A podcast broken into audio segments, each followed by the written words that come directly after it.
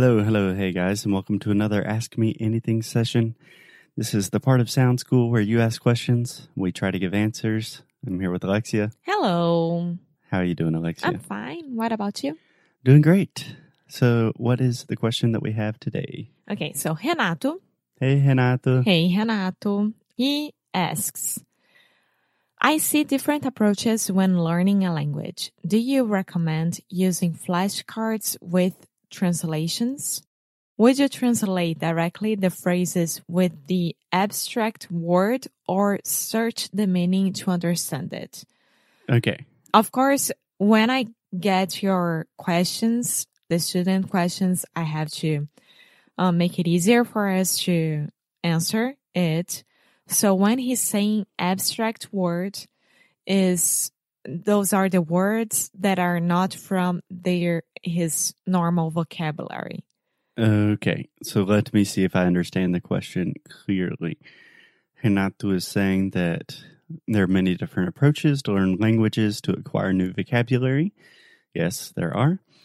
And he's asking if he should use note cards and if when he is using note cards, should he just memorize one word or should he memorize the word in context with other like phrases and expressions? Yeah, the meaning of it. Do you say note cards and not flashcards? Note cards or flashcards. Okay. Same thing. Okay.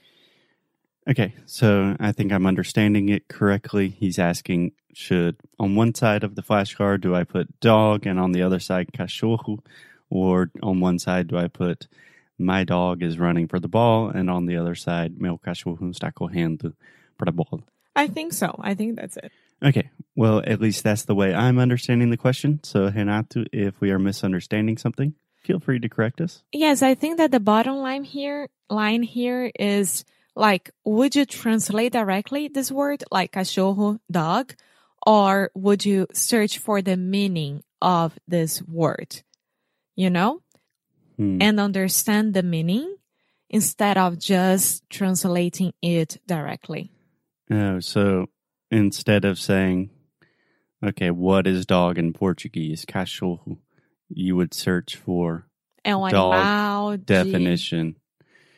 Okay, interesting. Yeah, that's an interesting question. So I think it has to, it depends a little bit with what vocabulary you are trying to acquire. With very simple concepts that you have a direct translation that's just automatically in your brain already. I don't think you need to do too much research on the true meaning. Because, for example, dog, you know what a dog is yeah right? Perhaps if it was a more sophisticated concept, it would make a little more sense to really try to understand the meaning rather than the direct translation. Yeah, when you say that, I always think like, for example, dog, cachorro. Okay, but the dogs, they have fur, they have balls, they have, I don't know, como é que é rabo in English, for example, you know, like, yeah, so you can take this word that you already know a lot and then you can read the meaning and the, the concept of this word and then learn more words to describe this word. Yeah, exactly. So we actually have a challenge in Sound School. I believe it's week 15, which you have not arrived to yet. And the idea is simple concepts. So taking a very simple concept like a dog and then trying to explain that without using the word dog. So this is more or less exactly what he is referring to and what Alexia was talking about. You could say this is an animal, it's a furry animal. Many times this animal lives with humans. They like to lick people's faces and chase after balls and squirrels. And that will really help you kind of ingrain the concept into deep into your brain. I think that's very useful. And on the other hand, if you're studying with flashcards or note cards, I do think it's important not just to have one single word and one translation. Not because the translation is incorrect, but because it's a lot easier to remember things and memorize things in context. Does that make sense? Yes, I think that's a. I don't like doing that. I don't like flashcards. I never used it. It's not a, a way that it's not a strategy that works with me at all because I get very, very anxious about the flashcards and I, I forget Right. what I'm doing. But I think that if you like it and if it works for you, I would say that look for the meaning, understand the meaning, and then you use the flashcards and not the direct translation. The direct translation. The direct tra- translation. But if only you don't know this vocabulary and if it's a little bit more complex, if it's not, I think that the flashcards with the direct translation is okay. Yeah. Yeah. So I have an interesting experience with this because when I was learning Spanish, I used a ton of note cards.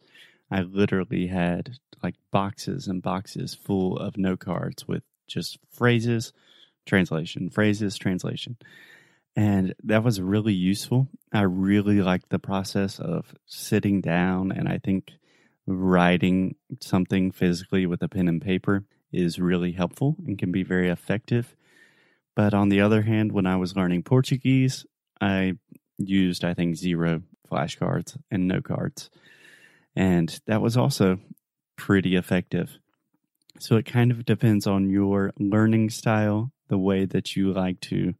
Do you prefer to walk outside and listen to audios? Do you prefer to sit down and write things down? That's a big part of it as well. Yeah, exactly. I like to write. I like to write a lot as well. Yeah, well, maybe next time you should try out flashcards. I can't. I get so anxious about it. Okay. You know how I, I feel under pressure when someone is asking me something. It's so horrible. Okay, well, that is for another podcast, but thank you for the question, Renato. I hope that answers or at least clarifies some things, and we will be back with another question soon. Yeah. Thanks. Bye bye. Bye.